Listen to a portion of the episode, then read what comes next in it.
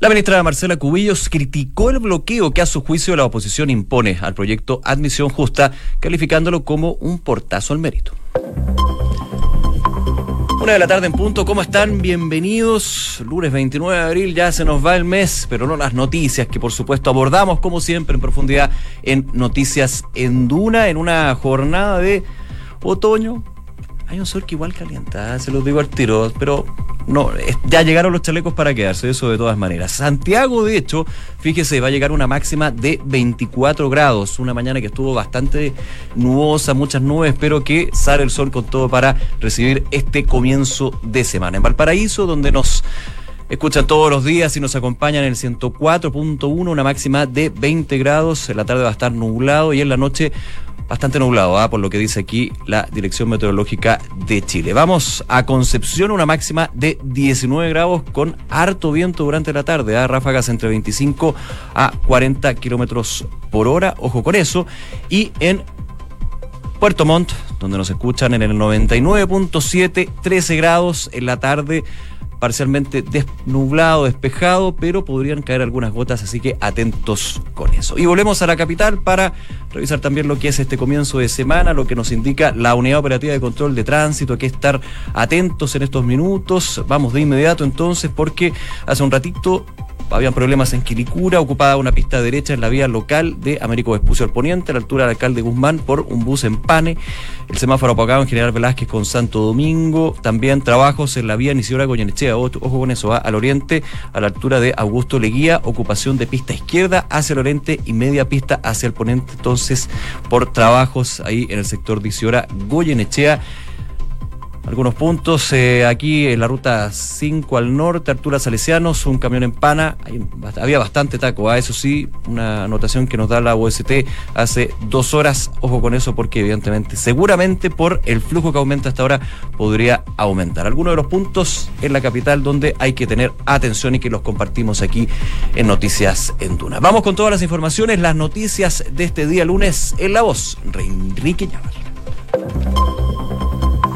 El fiscal nacional Jorge Abbott escogió esta mañana al sucesor de Raúl Guzmán en el cargo de fiscal metropolitano sur, quien dejó el cargo para asumir como secretario general del Senado. El elegido por Abbott es el actual persecutor jefe de Puente Alto, Héctor Barros, quien tiene una importante trayectoria investigando organizaciones criminales y según confirmaron desde la Fiscalía Nacional, asumirá sus nuevas funciones el próximo 1 de mayo.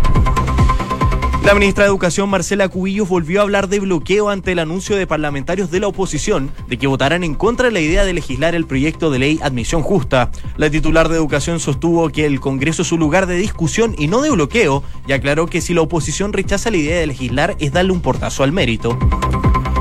Representantes del Frente Amplio, el Partido Socialista y el Partido Comunista llegaron esta mañana a la Contraloría para que se investigue la participación de los hijos de Piñera, Sebastián y Cristóbal en el viaje a China y Corea del Sur del mandatario. Según los presentes en la comitiva oficial que se encuentra en Seúl, luego de la polémica, el presidente le hizo una advertencia a sus hijos y les prohibió que de por vida hicieran negocios con las compañías que participaron en la reunión en Shenzhen. La restricción de los autos catalíticos comienza el jueves en Santiago y va a ser de dos dígitos por jornada. Incluye tanto autos y motos y va a regir entre el 2 de mayo y el 31 de agosto, entre las 7.30 horas de la mañana y las 21 horas de cada día. Además, la restricción a los vehículos sin sello verde se aplicará a cuatro dígitos diariamente. Y el 44% de los universitarios en Chile ha estado en tratamiento psicológico, un 46% presentó síntomas depresivos y un 45,5% presentó síntomas ansiosos, sumado a un 53,5% que tiene sintomatología de estrés. Estos son los resultados de un estudio nacional de prevalencia de trastornos de salud mental en jóvenes universitarios, hecho por la Universidad Católica de Temuco, donde se evaluó por primera vez la salud mental de los estudiantes. Los accidentes laborales en el trabajo cayeron un 3% en 2018, pero las enfermedades profesionales aumentaron un 3,6%. Esto según el informe anual de la Superintendencia de Seguridad Social, suceso que se dará a conocer hoy. Y en Noticias del Mundo, Evo Morales dice que la demanda marítima es irrenunciable y asegura que pronto será justicia. En el marco del Día de la Reivindicación Marítima, el presidente boliviano insistió en que la verdad y la historia están a favor de la solicitud de salida al mar en la Casa Grande del Pueblo. La Junta Electoral de España prohibió la candidatura de Charles Puigdemont en las elecciones europeas. El organismo recogió los recursos presentados por el Partido Popular y Ciudadanos contra la inclusión del expresidente catalán y dos exmiembros de su gobierno en los comicios de mayo próximo. Tras una maratónica jornada electoral, al menos 296 trabajadores temporales de las elecciones en Indonesia del 17 de abril fallecieron debido principalmente a la fatiga en el conteo de votos. El hecho ha desatado una ola de apoyo a las víctimas y críticas al sistema, ya que estos trabajadores habían trabajado durante más de 24 horas seguidas. Y el PSOE logró una importante victoria en España, el 29% de respaldo y 123 escaños. Esto en una jornada histórica en la que votó el 75,5% del electorado. A pesar del triunfo para el presidente Pedro Sánchez, el mandatario no logró una mayoría absoluta y tendrá que iniciar conversaciones para conseguir un pacto de gobierno estable con partidos como Podemos, agrupación que bajó a la tercera, de la tercera a la cuarta fuerza con un 14% y 42 diputados. El autoproclamado presidente de Venezuela, Juan Guaidó, deseó que el nuevo gobierno de España tenga como prioridad la construcción de salidas para la crisis política y social que atraviesa su país hace varios meses noticias del deporte, el piloto nacional Pedro Heller y el navegante español Marc Martí se coronaron como ganadores de la quinta fecha del Campeonato Mundial de Rally, concretando así un excelente apronte a lo que será la próxima cita del torneo planetario que se correrá por primera vez en Chile entre el 9 y el 12 de mayo próximo. El ATP oficializó los ascensos en el ranking de Cristian Garín y Nicolás Yarri tras sus buenos resultados en el ATP 500 de Barcelona. Garín avanzó un puesto y quedó ubicado en como 47 del ranking, mientras que la segunda raqueta nacional avanzó 11 y quedó 70 en el escalafón mundial. Muchas gracias, Quique. Una de la tarde con 7 minutos. Vamos con las principales informaciones, lo que ha sido también eh, un fin de semana donde la atención ha estado puesta por supuesto, en la gira asiática del presidente Sebastián Piñera, reuniones con autoridades, eh, las máximas autoridades de Corea del Sur, lugar donde estaba actualmente, también en China con Xi Jinping. Hay algunas frases que generaron reacciones un tanto polémicas durante la semana, pero otro elemento que estuvo presente durante todo el fin de semana es la presencia de los dos hijos de Sebastián Piñera, que acompañaron justamente al mandatario en esta eh, en esta cita. Cristóbal y Sebastián Piñera, hijo del jefe de Estado, están justamente en la comitiva que incluye a eh, parlamentarios como el presidente del Senado, también algunos diputados, eh, entre ellos también empresarios como por ejemplo Antonio Corluxi. De hecho, en ese punto, claro, la semana pasada había otra, no sé si polémica, pero sí un problema que se generó cuando el presidente ejecutivo Codelco dijo por qué no invitan a Codelco y sí a otros empresarios. Bueno, eso ya quedó en otro plano y el fin de semana se dio esto principalmente por la visita, el, acompañamiento, digamos, de los hijos de Sebastián Piñera. Desde el gobierno han dicho que eh, es muy normal que familiares de mandatarios o mandatarias acompañen a los jefes de Estado en visitas protocolares, visitas oficiales. Sucedía, decían, con Michelle Bachelet, también con Eduardo Frey, el bueno, entre otros. Lo que sí pasa es que, claro, se da un tema de dos aristas. Primero vamos con los pasajes, que es lo que ha sonado, la estadía, porque desde la oposición, de hecho, en un hecho bastante concreto el día de hoy, anunciaron y fueron a Contraloría General de la República para eh, revisar si hay un eh, uso de fondos públicos para lo que es los pasajes y la estadía de los hijos de Sebastián Piñera. Desde el gobierno han dicho que ellos se han financiado con sus propios eh, recursos este, esta visita a China, Corea del Sur, entre otras. Sin embargo, parlamentarios del Frente Amplio acudieron hoy a la Contraloría General de la República, entre ellos los diputados Caterina Pérez, Pablo Vidal, Jorge Brito, Giorgio Jackson, entre otros, y se suman también el Partido Socialista y el Partido Comunista. Son algunos de los partidos de oposición que han eh, presentado requerimientos a la Contraloría General de la República, algo que hay que decirlo, ha pasado otras veces. Aquí el color político, digamos que no es tan distinto, pero está la duda por parte de los parlamentarios si se está dando uso de recursos públicos para la presencia de los dos hijos, Cristóbal y Sebastián Piñera. Pero hay otro tema.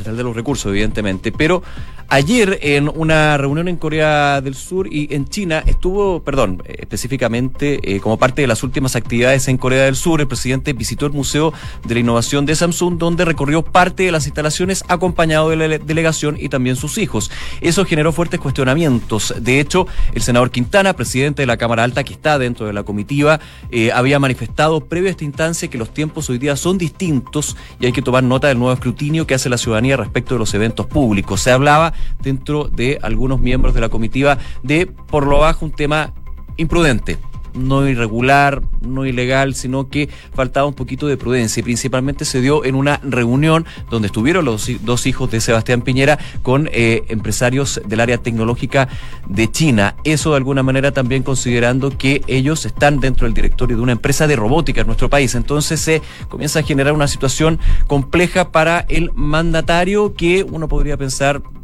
no va a escalar a mayores de hecho, muchos dicen la frase de eh, que, lanzó el presidente con respecto a las críticas que se da cuando hay relación con China y él decía eh, las políticas o la, la, forma de política que quiere cada gobierno, cada gobierno la tendrá y eso de alguna manera generó una crítica a lo que se decía un doble estándar con respecto a lo que es China y lo que puede pasar con Cuba Venezuela. Eso claramente va a ser bastante más de fondo. El tema de los hijos de Piñera no es un detalle, es un tema a analizar, evidentemente, claro, uno podría decir es muy difícil llegar a estar en, medio de una reunión con los altos, altos directivos o empresarios chinos con respecto al tema de la tecnología y justamente ahí se puede dar un tema de falta de probidad y conflicto de interés. Bueno, son los temas que están en la mesa y que se han hablado. Desde el gobierno se ha dicho que no hay una falta de probidad, tampoco un eh, conflicto de interés, principalmente porque se da en un evento, una reunión donde hay imágenes, es público de conocimiento, no hay ninguna reunión reservada o privada,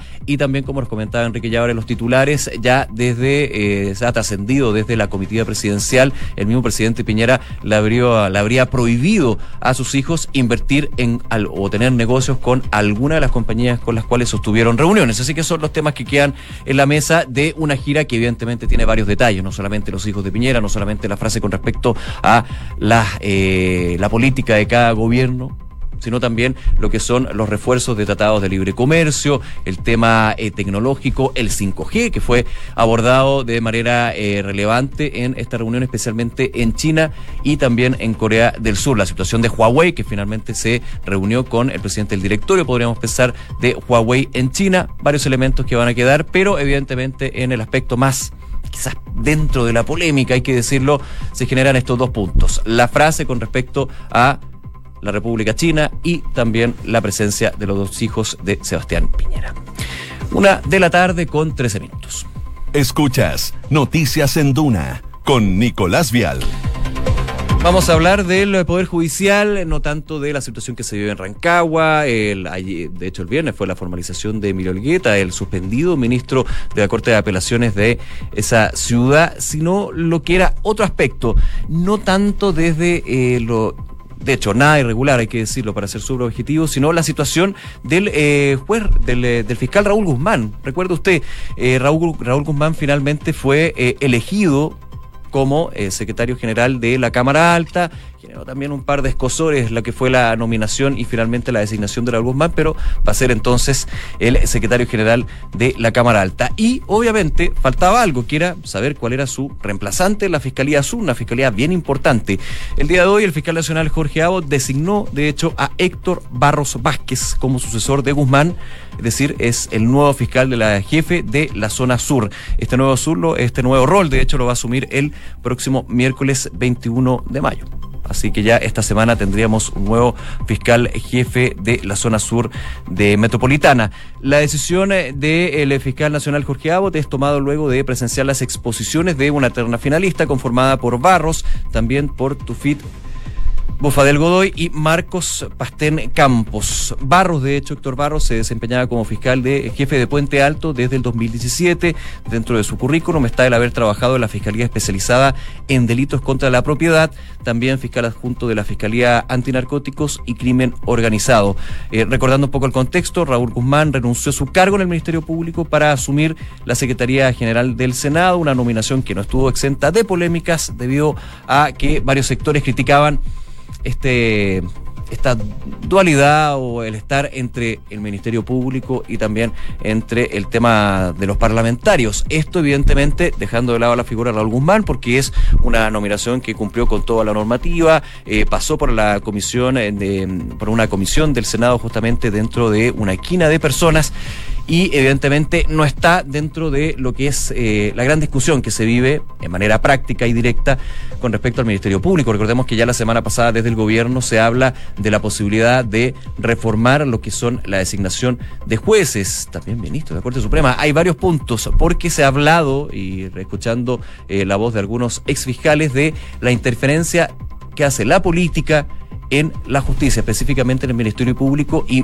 también varios temas que están ahí eh, en la mesa con respecto, por ejemplo, a reuniones que en su minuto tuvo el fiscal nacional Jorge Abbott antes de ser nominado y ratificado eh, como persecutor jefe del Ministerio Público. Son varios elementos bien complejos lo que se vive entonces en el Ministerio Público, pero desde la otra vereda está la situación de Raúl Guzmán y faltaba justamente ver qué es lo que iba a suceder con eh, su nominación y finalmente la designación, en este caso de Héctor Barros Vázquez como sucesor de Raúl Guzmán, que comienza en la Fiscalía Metropolitana Sur el primero de mayo. Noticias en Duna con Nicolás Vial. Vamos con otras noticias y un tema. ¿Recuerda usted, recuerdan ustedes cuando eh, comentábamos justamente aquí en Noticias en Duna esa manifestación que se vivía en eh, la carrera de arquitectura de la Universidad de Chile? Bueno, le pongo un poco, los pongo un poco en contexto. Eh, los alumnos estaban acusando eh, problemas de salud mental por la sobrecarga académica, el no dormir y finalmente de alguna manera seguir lo que ha sido esta dualidad que se vive en la universidad. Muchos dicen, bueno, pero son flojos. No, hay temas de salud mental que las universidades, hay que ser bien concretos, han estado abordando a través de departamentos especiales, pero que de alguna manera se refleja en esa queja que tenían los alumnos de arquitectura de la Universidad de Chile, la Casa de Bello. Bueno, hoy hay eh, una nota bien interesante de la tercera, donde justamente se centra en lo que es eh, la carga la sobrecarga académica, pero por sobre todo los problemas mentales que están afrontando los universitarios en nuestro país. Y fíjese, solamente le doy el titular. 44 de los universitarios ha estado en tratamiento psicológico. Esto lo, eh, lo muestra la primera encuesta nacional realizada en esa materia, auspiciada por CONICIT y llevada adelante por eh, docentes de la Universidad Católica de Temuco. Eh, aquí es relevante algunos de los elementos que entrega este sondeo. Por ejemplo, los datos indican que el 44% de los alumnos o está asistiendo a terapia psicológica actualmente. En tanto, un 46% tiene síntomas ya de frentón depresivos, el 46% muestra ansiedad, el 54% padece estrés y el 30% tiene los tres problemas a la vez. El estudio, este que estamos comentando y que usted puede revisar en la tercera.com y en la tercera en su edición impresa del día de hoy, concluye que el 87% de los consultados posee malos hábitos alimenticios, el 67% sufre insomnio o sueño durante el día y 24% consume alcohol de una a cuatro veces a la semana. Incluso se detectó que el 5% tenía pensamientos suicidas, que eso evidentemente es el extremo más eh, complicado, más complejo de lo que se vive en la realidad de los universitarios actualmente. Estas escalas, según los expertos, dicen, señala que casi la mitad de los universitarios de la muestra podría estar en riesgo de ser diagnosticado con un trastorno clínico depresivo, ansioso o de estrés. Existe, de hecho, dicen en el estudio, una mayor prevalencia de enfermedades de salud mental y eso obviamente es preocupante aplicando el instrumento en diferentes regiones y épocas del año y se ve que no hay mayor variación o mayor diferencia entre una región y otra. Es un tema, por supuesto, a tener en consideración las brechas de exigencia, los factores que están de alguna manera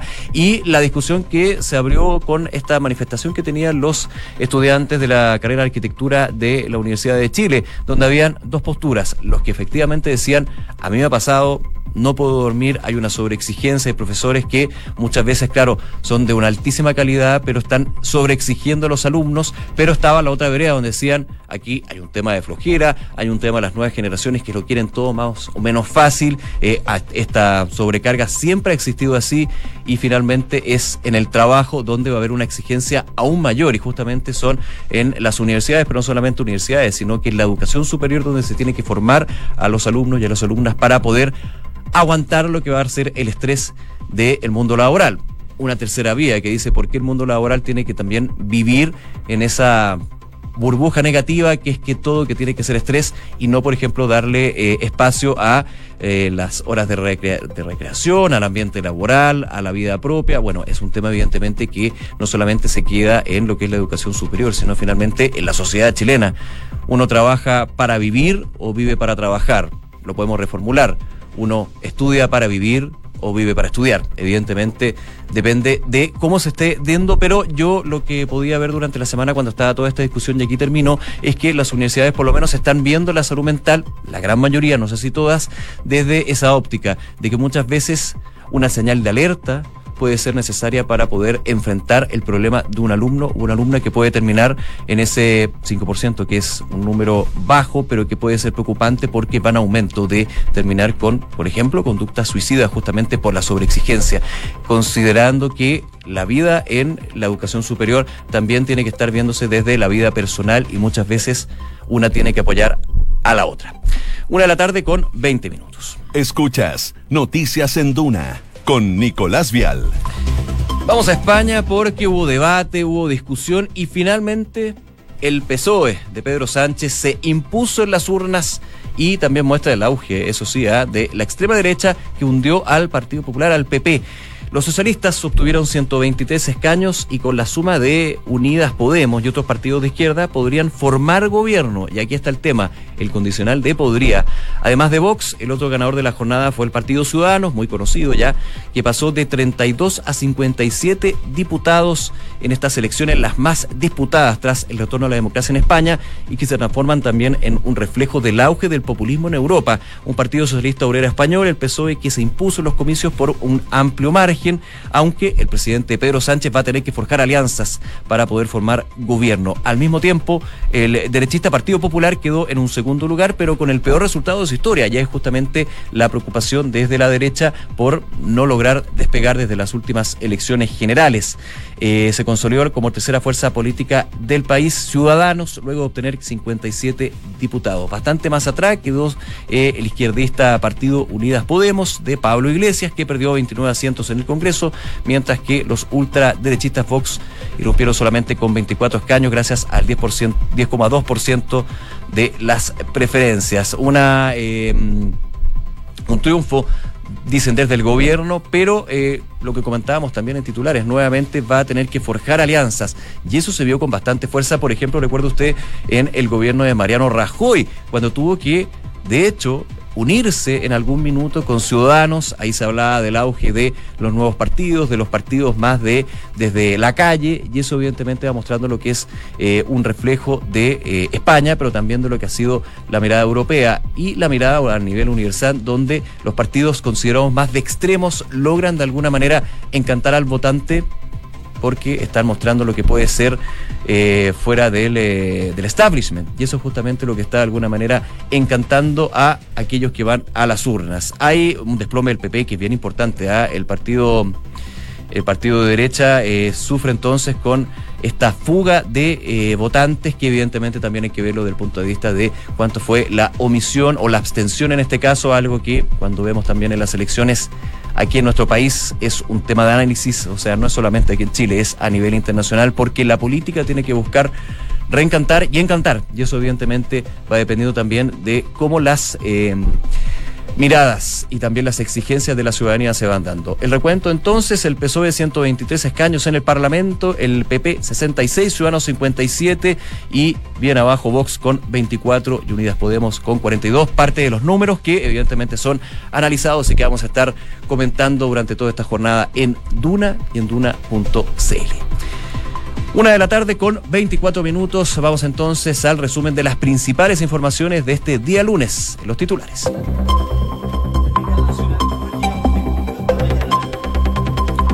Fiscal nacional Jorge Abot escogió esta mañana al sucesor de Raúl Guzmán en el cargo de fiscal metropolitano sur, quien dejó el cargo para asumir como secretario general del Senado. El elegido por Abot es el actual persecutor jefe de Puente Alto, Héctor Barros, quien tiene una importante trayectoria investigando organizaciones criminales y según confirmaron desde la Fiscalía Nacional, asumirá sus nuevas funciones el próximo primero de mayo. La ministra de Educación, Marcela Cubillos, volvió a hablar de bloqueo ante el anuncio de parlamentarios de la oposición de que votarán en contra de la idea de legislar el proyecto de ley Admisión Justa. La titular de Educación sostuvo que el Congreso es un lugar de discusión y no de bloqueo y aclaró que si la oposición rechaza la idea de legislar es darle un portazo al mérito. Representantes del Frente Amplio, el Partido Socialista y el Partido Comunista llegaron esta mañana a la Contraloría para que se investigue la participación de los hijos de Sebastián Piñera, Sebastián y Cristóbal en el viaje a China y Corea del Sur del mandatario. Según los presentes en la comitiva oficial que se encuentra en Seúl, luego de la polémica, el presidente le hizo una advertencia a sus hijos y les prohibió que de por vida hicieran negocios con las compañías que participaron en la reunión en Shenzhen. La restricción a los autos catalíticos comienza el jueves en Santiago y va a ser de dos dígitos por jornada, incluyendo tanto autos y motos, y va a regir entre el 2 de mayo y el 31 de agosto entre las 7.30 horas de la mañana y las 21 horas de cada día. Además, la restricción a los vehículos sin sello verde, no catalíticos, se aplicará a cuatro dígitos diariamente. Y en Noticias del Mundo, Evo Morales dice que la demanda marítima es irrenunciable y asegura que pronto se hará justicia. En el marco del Día de la Reivindicación Marítima, el presidente boliviano insistió en que la verdad y la historia están a favor de la solicitud de salida al mar en la Casa Grande del Pueblo. La Junta Electoral de España prohibió la candidatura de Carles Puigdemont en las elecciones europeas. El organismo recogió los recursos presentados por el Partido Popular y Ciudadanos contra la inclusión del expresidente catalán y dos exmiembros de su gobierno en los comicios de mayo próximo. Y el PSOE logró una importante victoria en España, el 29% de respaldo y 123 escaños. Esto en una jornada histórica en la que votó el 75,5% del electorado. A pesar del triunfo para el presidente Pedro Sánchez, el mandatario no logró una mayoría absoluta y tendrá que iniciar conversaciones para conseguir un pacto de gobierno.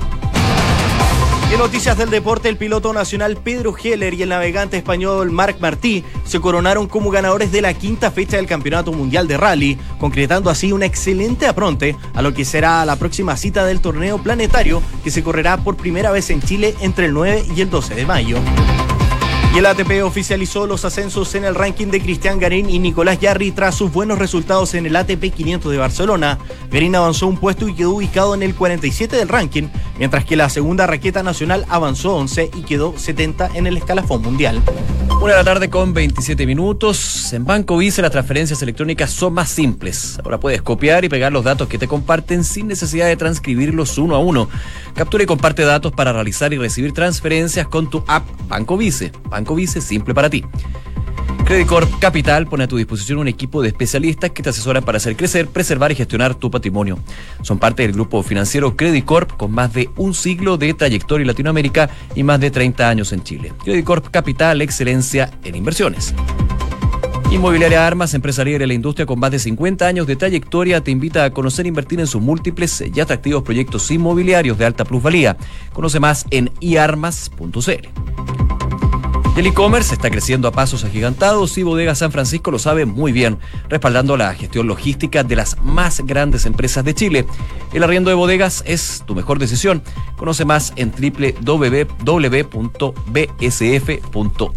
Nos vamos, una de la tarde con 28 minutos. Por supuesto, todos nuestros contenidos están a su disposición en duna.cl y los invitamos a que sigan en nuestra sintonía porque ya viene información privilegiada y luego la tercera APM. Que esté muy bien. Chao.